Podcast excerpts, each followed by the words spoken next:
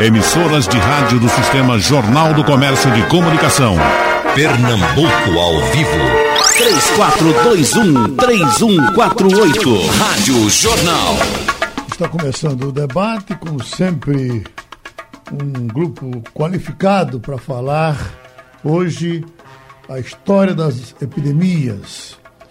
Temos o historiador acadêmico José Nivaldo Júnior, evidentemente vendo o lado histórico das epidemias, Dr. José Fernandes Menezes, professor de economia, o desaguar na economia, como foi que aconteceu em cada uma das epidemias, e o doutor Guilherme Robalinho, professor de medicina, como essas epidemias foram tratadas, quais as consequências médicas para a saúde das populações.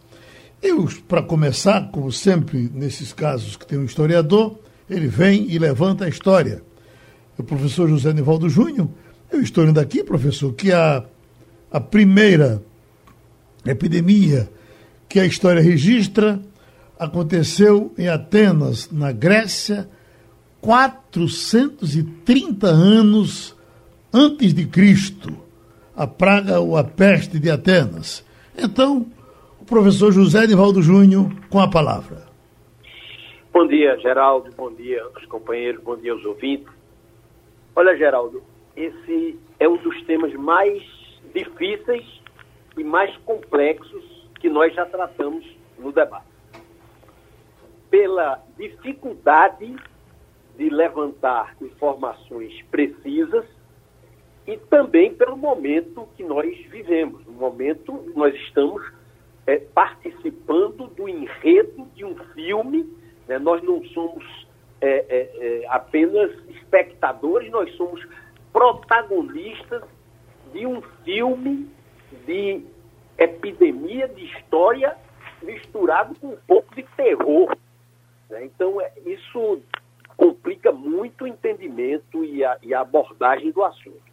Agora, historicamente, Geraldo, as epidemias acompanham a civilização. Desde o início da civilização, que o ser humano, pela sua forma de vida, passou a conviver com periódicos episódios epidêmicos. Se você olhar simbolicamente, antes da peste de Atenas, antes das pestes que atingiram Roma e depois a peste negra na Idade Média, você vai ver, por exemplo, que a própria Bíblia, o Antigo Testamento, de uma forma é, metafórica, já se reporta a epidemias que aconteciam no Egito. Por exemplo, epidemias de pragas de gafanhoto, praga de rã, praga de crianças morrendo. Então, tudo isso, no meu entendimento de historiador, lendo pela ótica do historiador, reflete a presença de surtos epidêmicos que dizimavam a população e atingiam a economia. O primeiro caso de tuberculose registrado historicamente remonta a 7 mil anos atrás. Nós temos o, o, o esqueleto de, um, de uma pessoa, enfim, que morreu há sete, anos, há sete mil anos atrás de tuberculose. A análise da múmia do faraó Ramsés II do Egito reflete que ele morreu de varíola. Então a varíola já assolava o Egito e atingia o faraó, que era uma pessoa, digamos, nas condições de vida mais profiláticas, né? mais é, é, qualificadas da época, pois o faraó Ramsés II, a análise da múmia reflete que morreu é, é de varíola. Então essas doenças, elas são recorrentes é, elas se repetem, elas se transformam, elas acompanham a humanidade. Guilherme pode, pode falar melhor, mas eu vou, eu vou começando de trás para frente e, e, registro que eu fiz uma, uma pesquisa, graças ao doutor Hildo Azevedo, é, é, que me forneceu alguns livros sobre a história da medicina, é, em Pernambuco. Eu gostaria de, ao longo do programa, falar das grandes epidemias que devastaram o Recife. Mas no mundo, a gente tem, é, é, para não ir para a Idade Média, que a gente sabe a peste negra matou, as estatísticas todas são, são é, avaliações. Né? Se você olhar é, a questão de hoje em dia, quando a gente não tem nenhuma confiança na notificação, você imagine nos casos antigos, né? quantos morreram, quantos não morreram. Mas, por exemplo, a peste negra, que durante quase 20 anos devastou a Europa, o primeiro, a primeira onda da peste negra entre 1333 e 1350, 51, calculos que matou metade da população. Entre um terço e metade, com certeza. Talvez 50 milhões de mortos em 20 anos. Então, os vírus, as doenças, as bactérias, eu talvez esteja usando um termo inadequado, doutor Guilherme me corrige, é, eles se transformam. Aqueles que negam a transformação, Geraldo, são obstáculo ao conhecimento e são obstáculo ao combate a essas epidemias. A transformação ocorre o tempo todo. Os vírus, as bactérias, estão mudando o tempo inteiro. Então, nós tivemos, é, é, é, para não ir para muito longe, eu registro para passar a palavra para os companheiros. A gripe espanhola, é, causada pela influenza, é, um, um, século atrás, exatamente 100 anos atrás, é, causada surgida provavelmente nos Estados Unidos. É uma coisa interessante é que ela ganhou o título de, de gripe espanhola, mas a Espanha não teve nada a ver nem com o surgimento, nem com a própria expansão. Apenas como estava, o mundo estava em guerra, no fim da guerra, havia uma censura à imprensa e os, nenhum país, praticamente, que estava envolvido na guerra, divulgava os números. Como a Espanha estava fora da guerra, a imprensa tinha um pouco mais de liberdade nesse sentido, de informar sobre a doença, então a Espanha dava os casos, dava o número de casos. A gente só ganhou o nome de gripe espanhola. É, vamos absolver a Espanha de qualquer responsabilidade. Provavelmente a gripe espanhola surgiu nos Estados Unidos, foi levada para a Europa por soldados de um, de um campo de treinamento onde provavelmente ela surgiu e aí se espalhou pelo mundo. Para você ver, a, a, a, você vai para a pesquisa, entre 17 e 100 milhões de mortos. É quase que diferença. 17 milhões de mortos, 100 milhões de mortos. Calculos que morreram entre 17, os mais cautelosos, até 100 milhões de pessoas no mundo. Outras, outros surtos, por exemplo, recentes, não tão distantes não. A peste bubônica causou 50 milhões de mortos, calculadamente, em, em 18 anos. É, a varíola causou, causou cerca de 300 milhões de mortos entre 1896 e 1980. O tifo causou 3 milhões de mortos, logo praticamente casado com a gripe espanhola, entre 18 e 22 no, no pós-guerra. A tuberculose causou, ao longo de, de 100 anos, entre 1850 e 1950, um bilhão de mortes. Um bilhão de pessoas morreram de tuberculose. O HIV já matou 20 milhões. O tifo matou 3 milhões de pessoas entre 18 e 22 do século passado, na Europa Oriental e na Rússia. A febre amarela o sarampo, né, o sarampo, veja, cuja vacina apareceu somente em 1963, matava 6 milhões de pessoas por ano. Isso já estava é, na conta das pessoas que vão morrer de sarampo, não pensavam que tinha epidemia, não pensava nada. Na infância da gente, você se lembra disso, Geraldo, ainda, ainda morria muita gente de sarampo. Né? Morria-se normalmente, isso ninguém considerava que era epidêmico. A malária matava até é, é, recentemente, a partir de 1880, que o surto se intensificou, 3 milhões de pessoas por ano. Então, a questão da, da epidemia, a questão da doença, é uma questão da civilização. Se você falar, vou encerrar, a peste negra matou 50 milhões de pessoas no mundo. Que mundo? No mundo chamado civilizado. Porque no Brasil, por exemplo, não morreu ninguém de peste negra. Então, os índios, os maias, os incas, os astecas, as populações da, da, da América, que tinham um isolamento natural com relação ao vírus e uma forma de vida comunitária totalmente diferente. Não quer dizer que não tivesse problema na vida comunitária, mas este tipo de problema as comunidades primitivas provavelmente não é, enfrentaram. São problemas da civilização e nós não temos nenhuma garantia com relação a isso. Os estudiosos são unânimes em dizer que é, as epidemias causaram mais danos à humanidade do que todas as guerras que já existiram, do que todas as tragédias naturais que já existiram, de vulcão, furacão, tempestade, é, enfim, de tsunami, mais do que e que reside nelas, nessas, nesses neles, nesses inimigos invisíveis, o verdadeiro perigo para a sobrevivência da espécie humana.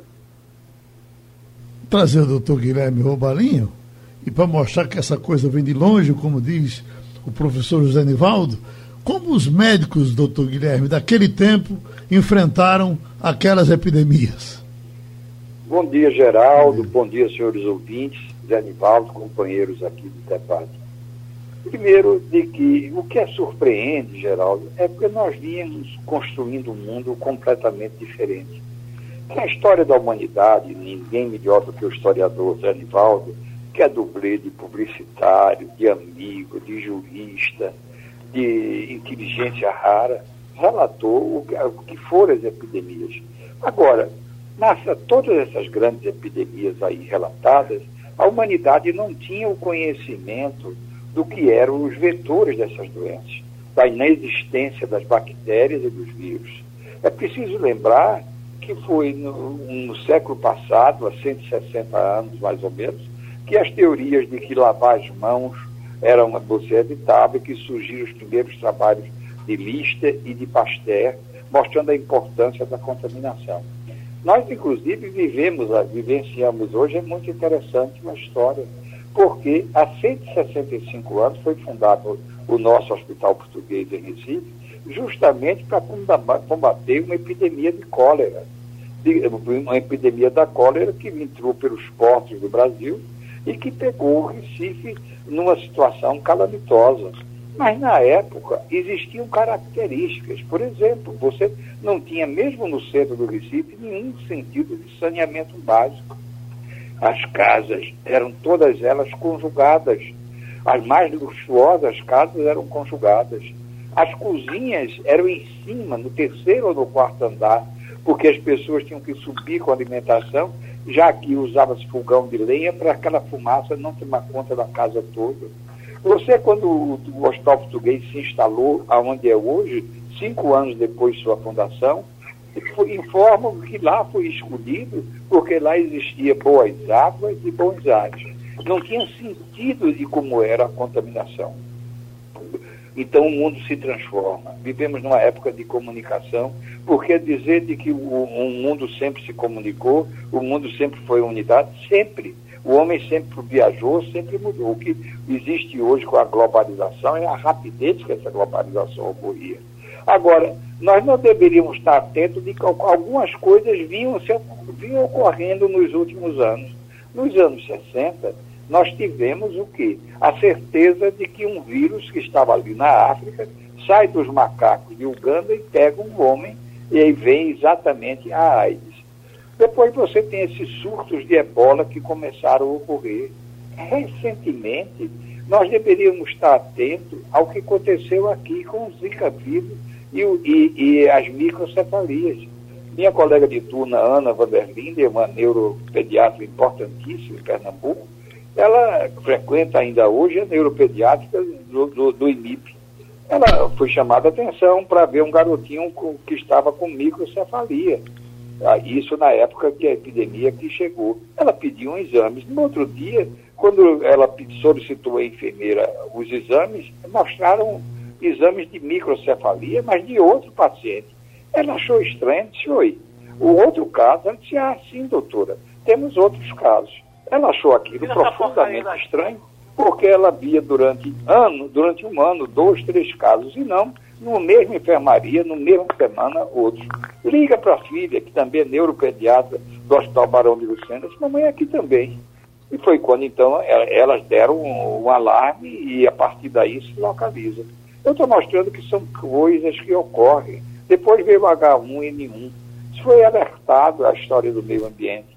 O que é trágico é que no mundo em que se armazena ogivas nucleares, no mundo em que você derruba avião à distância, no mundo em que você tem uma, a comunicação da globalização, você teve em 2015 um depoimento fantástico que todos eu sugiro que veio de Bill Gates numa reunião alertando a humanidade de que era preciso investir em, em vacinas, é preciso investir porque todos os trabalhos indicavam que uma grande epidemia viria e que nós estávamos precisando trabalhar em relação a isso.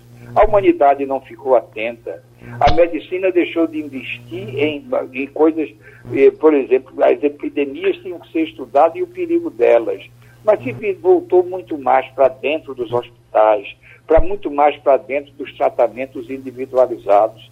Como é que você concebe que nós estejamos, me desculpe citar o exemplo, nós estejamos no século XXI e a gente tem uma inconsequência que pouca gente comentou. Você tem hoje, nós temos umas obras físicas construídas de absoluta inutilidade junto de nós. Um dos maiores exemplos é aquele prédio suntuoso da Sudene, de frente do Hospital Universitário, hoje completamente abandonado. Celso Furtado, ao passar uma vez por lá, disse: Meu Deus, o que foi que eu fiz para a gente não investir na Sudene e criar um monstro desse? Ali, no canal, do, ali perto do Arruda, na Estrada Velha de Geografia, temos um prédio basicamente abandonado do Departamento Nacional de Combate a Incêndio, do DENOX. Pois bem, nesse, no, no ano passado, a Compesa, em Pernambuco, constrói um prédio aqui atrás do Hospital Santa Amaro, dentro daquela favela, entre o Hospital Santa Amaro e a Avenida Agamenon Magalhães, Será que era prioridade construir um prédio para o escritório central com gabinetes suntuosos para cada um daqueles seus diretores, para auditório, em, e não gastar seu recurso em saneamento básico? Então é preciso que a gente olhe aonde estão correndo. Estou dando esse exemplo da Compesa, mas poderia dar dezenas de outros, apenas porque ele é palpável e está próximo de nós não é só a Compesa, não é só isso, mas é um choque. Da, da, passou, doutor, Guilherme, doutor Guilherme, bem emblemático é o prédio do Tribunal de Contas aqui pertinho da gente, feito recentemente. É um encanto, não é? Mas é exatamente o que eu queria chamar a atenção, Geraldo, é que o da Compesa, enquanto a Compesa não aumenta a sua renda de coleta de lixo, enquanto a Compesa faz a água de uso intermitente, na nossa cara, se constrói um, um prédio desse, e, e a população aceita isso como normal. Essa indiferença, a população, nós todos, os políticos, os jornalistas, os médicos, você não viu uma voz gritando contra esse absurdo. É da mesma maneira que está a indiferença, e eu lhe, lhe chamaria a atenção a outros tipos de epidemias que estão junto de nós. São epidemias que não são produzidas por, por germes, por vírus ou por bactéria, e que vai estourar muito em breve e vai sendo como uma normalidade. A epidemia da obesidade, levando inclusive ao diabetes e às suas complicações, a, a, a epidemia da violência urbana, dos acidentes claros produzidos pelas motos. Nosso amigo, seu amigo, seu dileto colega, o, o nosso médico e, João e, Veiga. e sertanejo João Veiga, alerta para as motos. E qual é o problema? O Brasil fabrica motos com isenção fiscal no, no, no, no polo amazônico, de, indústria amazônica, por que não permitir apenas que as motos tenham um bloqueio de velocidade e não possa ir além de 60 km por hora? Já aí reduziria. Então nós temos, nós temos incentivo fiscal para fabricar armas, que são motos de alta, de alta velocidade, para amanhã encher as nossas emergências com pacientes vítimas desse tipo de violência urbana. E, é, e, e também a indiferença que nós temos, nós todos, ouvintes, vocês, radialistas, sociedade, pelas notícias de assassinato diário. As notícias, mesmo no seu programa, Geraldo, que é um programa tão educativo, no meio de quando sai. Morreu hoje com dois tiros, morreu ontem por quatro tiros. E aquilo é tido como uma banalidade, como uma coisa normal. Será então que nós estamos construindo um mundo quando estoura uma, uma, uma epidemia? Eu apenas queria alertar. O Bill Gates foi sábio. Ou a gente vence essa desigualdade social, ou porque o período em que nós tivemos milhões de pessoas mortas era por conta de que havia uma total separação de valores entre aqueles que tinham posse e aqueles que não tinham. Até o fim do século do século XIX, o começo do século XX, médico era apenas para quem poderia pagar. Hoje nós vivemos um estado de bem-estar social onde se luta de que os tratamentos médicos devem ter acesso a todos. No passado, existia a escravidão como forma de modelo econômico. Existia escravidão, deixa o escravo morrer, a gente repõe como outro. Por mais duro que seja, era essa a sociedade que se vivia. Será que estamos construindo uma sociedade moderna, mais justa, mais igualitária? Ou a gente tem que refletir? Eu espero que as epidemias possam voltar, mas que nós estamos vivendo um momento onde a globalização deu uma parada e que nós vamos construir para o futuro um mundo diferente. É preciso que a gente vença essas desigualdades. Bom. Fique atento aos depoimentos de Bill Gates. Chama o Bill Gates porque é um exemplo na nossa sociedade e alertou em 2015, numa síntese brilhante, de que uma tragédia similar a essa que estamos vivendo iria ocorrer se não investíssemos em distribuição de renda, em vacinação, em, em cuidados básicos, em atenção básica de saúde. Desde 1977, quando em Alma Ata, a Organização Mundial de Saúde priorizou as ações básicas de saúde. As ações básicas de saúde não rendem, ninguém valoriza as obras de saneamento, ninguém valoriza os cuidados básicos. Né? A gente não pode valorizar apenas consumo. Essa sociedade de consumo tem que existir o consumo, mas o consumo justo e dividido por todos. Eu acho que esses pontos é que eu queria refletir, meu caro Geraldo. Seguimos e chegamos agora no economista José Fernandes Menezes. Professor, essas epidemias todas que foram tratadas aí, as consequências econômicas foram todas tão graves quanto as que teremos com essa que estamos enfrentando agora? Oh, bom dia, Geraldo. Muito obrigado pelo convite, mas eu queria fazer uma observação antes de entrar na questão econômica. Pois não. Eu estava lendo Bertrand Russell. Ele, o filósofo, prêmio Nobel, ele dizia o seguinte: é importante no momento de, de uma epidemia, como a peste negra, ter amor e conhecimento. Ora, Durante a peste negra, a igreja chamava todo mundo para rezar, ou seja, tinha amor. Mas não tinha conhecimento, porque a, aglomeração nas igrejas era um, um habitat interessante para aumento da, do vírus da peste bubônica. Então, hoje, é fundamental termos conhecimentos de que teremos que ficar afastados das, das aglomerações para poder combater a, a, essa, essa virose que está tá atacando o mundo, né?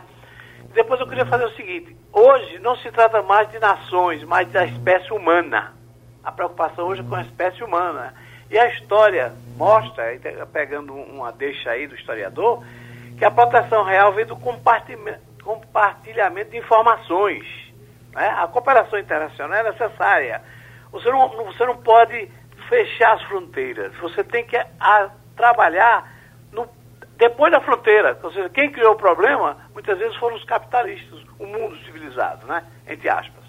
Bem, agora voltando à questão da economia, eu, eu gostaria de começar com uma frase aqui de um que eu vi, comecei a estudar, que é hora de enterrar um sistema fracassado. Esse sistema de neoliberalismo está totalmente fracassado. Ele não responde mais. Então, cada momento da história, a, o impacto de uma, de uma epidemia é diferenciado. Né? Evidentemente, você hoje tem uma sociedade, uma, uma civilização com cerca de 8 bilhões de habitantes, você tem tecnologia, você tem armamentos, mas ele tem um país, um mundo desprovido, mundo desprovido de estrutura para atender necessidades básicas. Ou seja, a, havia todo um, um consenso aí, é, porque tem duas coisas importantes na, na, na, hoje no mundo. É valorização de dois valores básicos da modernidade. Um é o trabalho e outro é o Estado. E a proclamação arrogante da globalização tende a apagar o prestígio do Estado.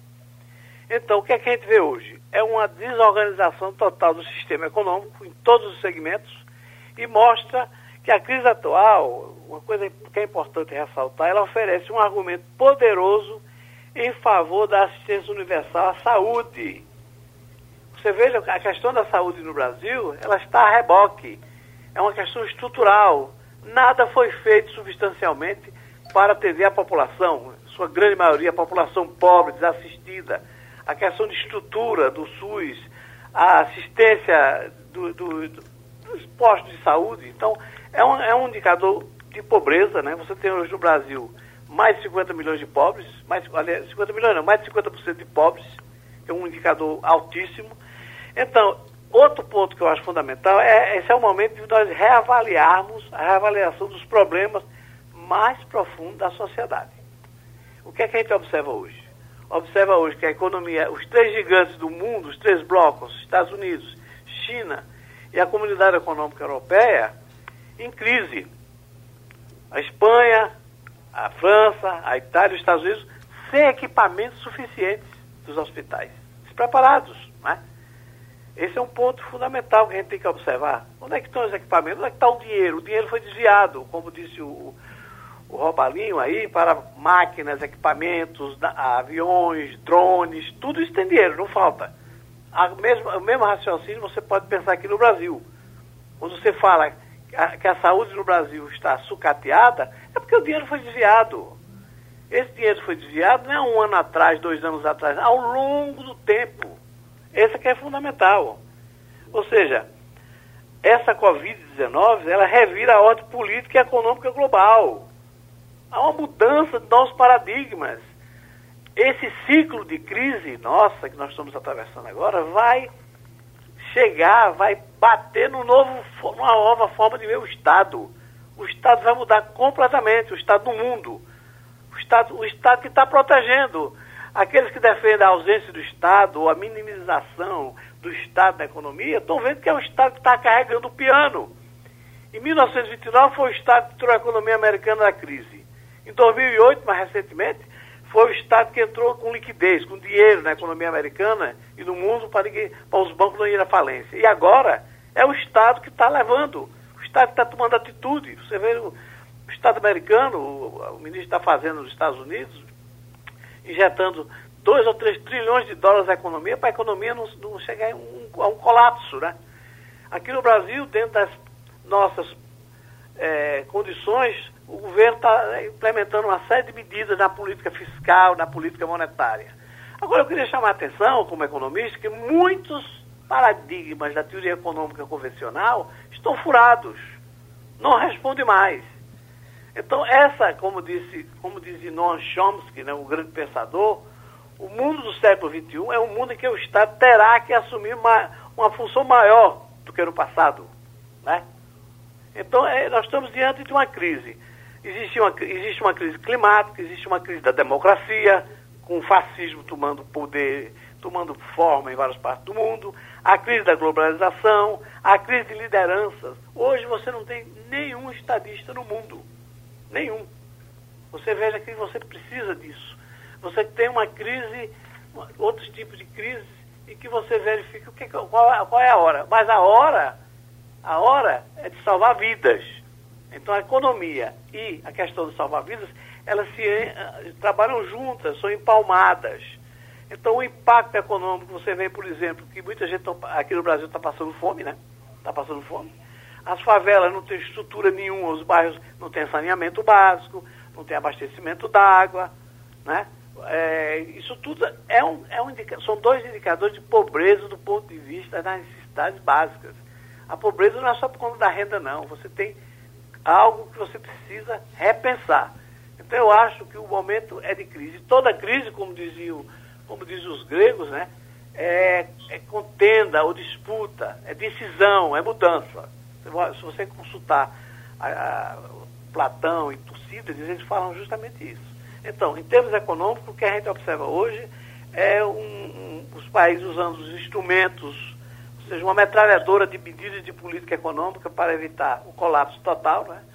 Algumas economias, alguns, alguns espaços no mundo em situação caótica, como os, os refugiados na Palestina, no Oriente Médio, na África. Um país da África, eu vi uma informação, de 5 milhões de habitantes, só tinham três respiradores, três.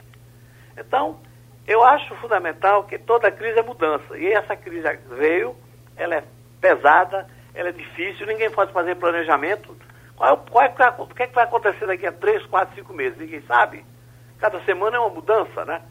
Tem alguns indicadores aí que estão surgindo que está ah, havendo um ligeiro declínio da mortalidade na Espanha, na França e na Itália, que isso é um bom indicador, são bons indicadores, né? Mas o mundo é o seguinte, hoje a gente vive num mundo da do, dinheiro, do dinheiro em circulação. E a questão da raça humana, ela está em segundo plano. Então, não se, vou repetir, não se trata de, de nações, mas da espécie humana. Né? Essa é a grande questão. Em termos econômicos, nós estamos vivendo uma situação fora do comum, que ninguém nunca chegou a esse, nunca, ninguém nunca planejou, nunca pensou, nunca fez nenhuma prospecção sobre esse estado atual em que nós estamos vivendo, né? Ou seja, nós temos duas coisas em comum no mundo.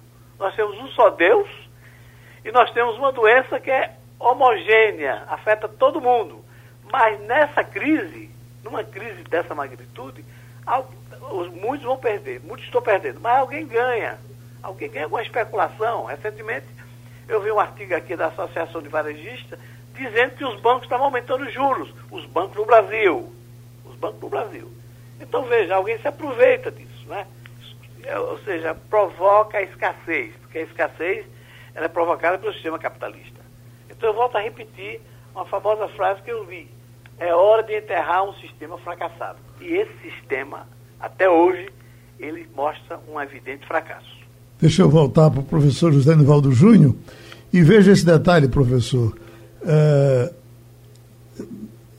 Está é, provado com esse, com esse vírus que a desigualdade não interessa a ninguém. Porque nós falamos aí de miséria, de sujeira, de fome, mas esse vírus aí chegou pegando o príncipe Charles, pegando o primeiro-ministro inglês, pegando o, o, o, o mundo civilizado, é, onde tem bem menos problemas do que nós temos aqui. Eles foram bem mais atingidos do que nós fomos. Enfim, me parece que vamos ter que pensar em todos daqui para frente. Repensar. Fique à vontade.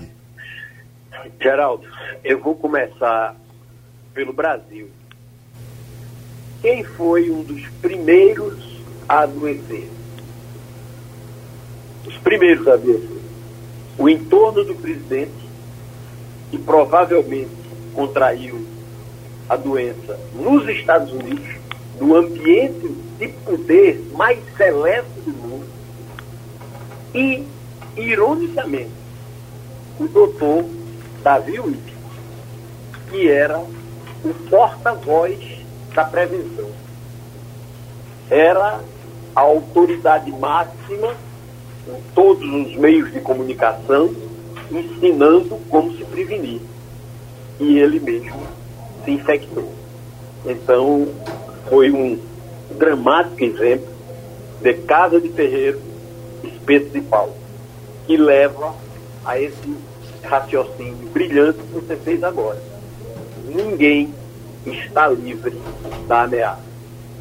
O vírus é uma mutação genética, e aí, doutor, pode falar sobre isso.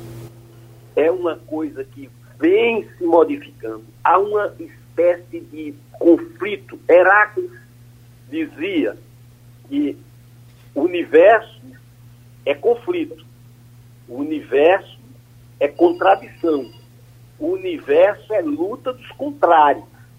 Então, a existência da humanidade, ao qual o professor se referiu brilhantemente, a existência da humanidade ao longo do tempo, está ligada ao conflito, à contradição, à luta entre a vida e a morte. Os agentes da morte estão sempre se recriando. E o sistema, isso nós já falamos aqui muitas vezes, o sistema é um sistema excludente. Concordo totalmente com a exposição do professor, que demonstra, veja, existem documentos circulando no âmbito do próprio capitalismo. Não se trata de, de comunismo, de não sei o quê, de, de, de China, de Rússia, de Cuba. Não, não é isso não. É gente preocupada com o futuro da humanidade. Dr. Guilherme citou Bill Gates. Bill Gates é um dos homens mais ricos do mundo. Mas ele não está muito preocupado com a riqueza dele. Ele está mais preocupado com a distribuição da riqueza no mundo. Com a distribuição dos benefícios conquistados pela ciência. O sistema, o capitalismo que está aí, não consegue dar conta das necessidades sociais. O avanço da tecnologia não se reflete em um avanço de igualdade ou uma diminuição da desigualdade. Concordo com o doutor Guilherme. A grande epidemia do mundo é a desigualdade. E a falta de sensibilidade. A gente conversou algumas vezes sobre isso, geral. Uhum. Que o desenvolvimento tecnológico não estava levando a um desenvolvimento do espírito humano, espírito no sentido de humanismo, de solidariedade, de valores positivos, de uma preocupação com o próximo. Apesar de dois mil anos de, de, de cristianismo pregar o amor ao próximo, nós vivemos numa sociedade egoísta, onde cada um só quer saber de si. E o vírus está aí para mostrar que ninguém está livre dele. Que nem os mais poderosos, nem os mais humildes. Sendo que os mais humildes sofrem mais. E os mais poderosos são os mais despreparados. Olha, eu tenho visto tanta, tanta coisa que está me indignando. Ontem, na televisão, o primeiro-ministro da Inglaterra contaminado a ponto de precisar se hospitalizar, estava circulando sem máscara, os seguranças perto dele, levando-o para o hospital. E sequer o filho da mãe teve a preocupação, geral, de botar uma máscara para proteger aqueles que estão perto dele. Isso é o maior exemplo de egoísmo individual desse sistema político que domina o mundo. O camarada sabe que está doente, mas não está preocupado. Aqueles seguranças que estão ali, aqueles enfermeiros que o estão atendendo, aquilo ali não vale nada para ele. Esse egoísmo é que está contaminando o mundo. Eu quero ressaltar que eu assisti, agora depois da, da do isolamento, assisti a, a série Pandemia na Netflix. Está tudo anunciado.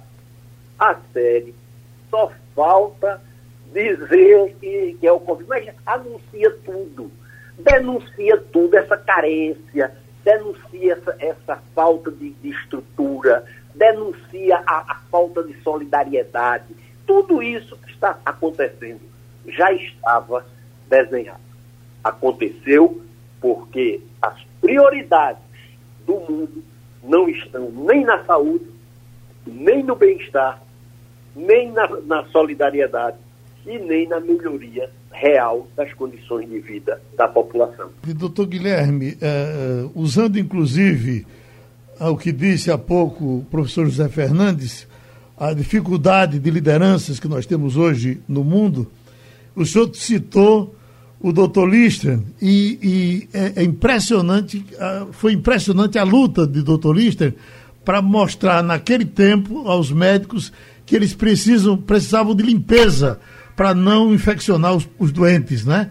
E, e, e, era uma polêmica do tamanho do mundo, ele peitando uma porrada de gente importante e terminou nos dando esse legado uh, divino. O, o Geraldo, perfeito. O que Lista, mas Lista fez isso há 160 anos atrás. Agora, há pouco, entrou um, entrou um anúncio do Sindicato dos Médicos, agora no nosso programa, pedindo aos médicos que denunciem aonde em hospital estão faltando os equipamentos de proteção individual. Por favor, os equipamentos de proteção individual vinham faltando quase como rotina na maioria dos hospitais do Brasil. Não tinham cuidado e, inclusive, é um detalhe que a lei brasileira coloca, que é uma coisa semi, de semi-escravidão. A pessoa vende, ter um salário melhor quando corre risco de contaminação, o risco da saúde, a insalubridade. A insalubridade é uma semi-escravidão. Eu estou vendendo o meu trabalho por um custo maior porque eu posso morrer mais cedo.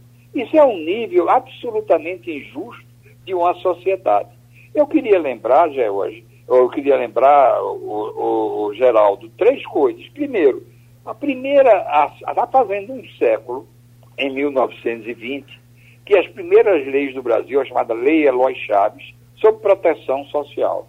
Depois é que veio uh, o salário mínimo a partir da Revolução de 30 com Getúlio.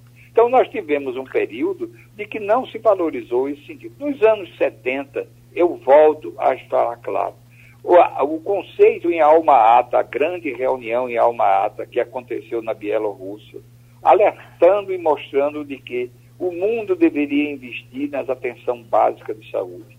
Posso falar isso porque nós, ao assumirmos a Secretaria Municipal de Saúde do Recife, priorizamos com agentes de saúde em capital do Brasil uma prioridade absoluta à ação básica de saúde. Mas a ação básica de saúde não rende o voto. Você, não tem, você tem que ter o quê? Água, vacinação, prestígio aos postos de saúde. E o posto de saúde moderno, posto de saúde tem que estar equipado com informática, tem que estar equipado com instrumentos hoje baratos. Por exemplo, hoje no Japão há um ultrassom portátil que qualquer médico usa, como, no, como hoje usamos um estetoscópio. Isso teria que ter acesso. O que é que houve na política de consumo? Até a figura do posto, nome posto de saúde, foi tirado, foi execrado se criou os nomes novos, UPA, UPINHA, Unidade de Pronto Atendimento, Unidade de Pronto Atendimentos Especializadas. O que é isso? É como quem diz, eu fiz isso, eu fiz uma coisa nova. Na verdade, você deveria ter se prestigiado o sentido do posto de saúde, a estrutura do médico de família que tivesse o contato com aquele grupo de pessoas. Então, não foi priorizado a atenção básica de saúde, não foi priorizado a atenção básica de saúde. A população, por exemplo, se iludiu quando se de uma vez só se criou o quê? Ah, o SAMU. O que é o SAMU? É uma coisa importante, uma rede de ambulâncias.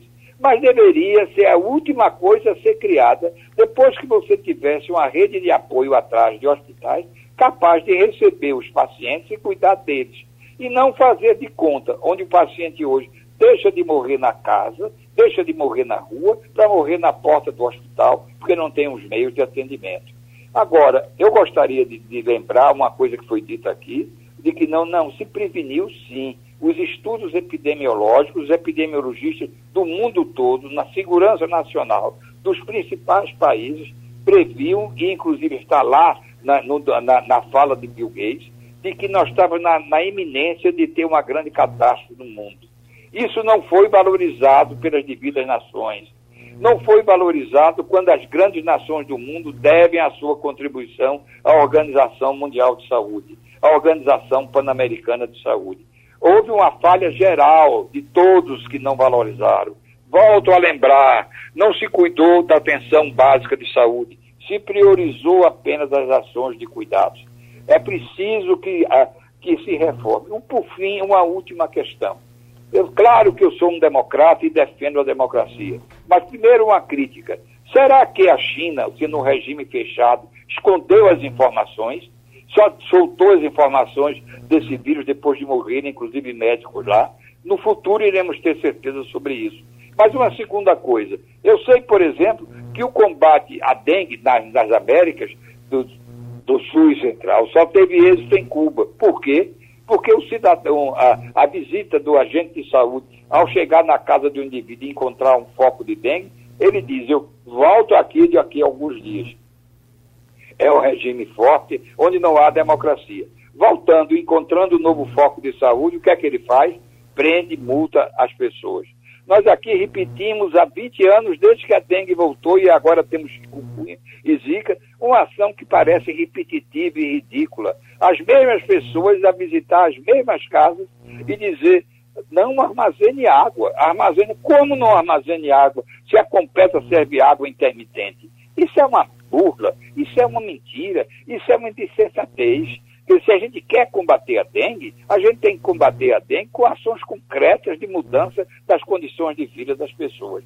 Vamos em frente, eu sou, eu acredito, eu estou vendo modificações e por fim diria, ai de nós se não tivéssemos o nosso SUS, que tem um sistema hierarquizado, falho muitas vezes, mas organizado e que está podendo, sob o comando do, do, Ministério da Saúde, que tem usado normas técnicas corretas, levar as informações corretas ao Brasil e no sistema hierarquizado, conduzindo com sensatez esse momento. Eu espero que nós tenhamos rapidamente vencemos esse, esse processo, mas, podemos, mas possamos construir um mundo diferente e mais justo.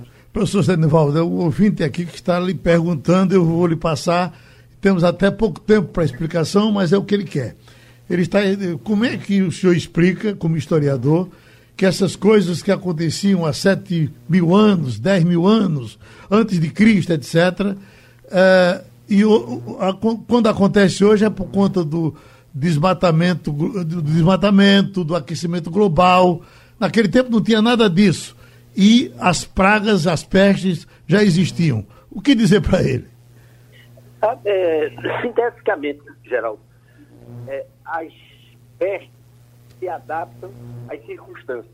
Elas não são causadas pelo aquecimento global, nem pela devastação de florestas, nem nada disso. Essas circunstâncias agravam e moldam e aumentam o alcance dentro da sociedade que nós vivemos.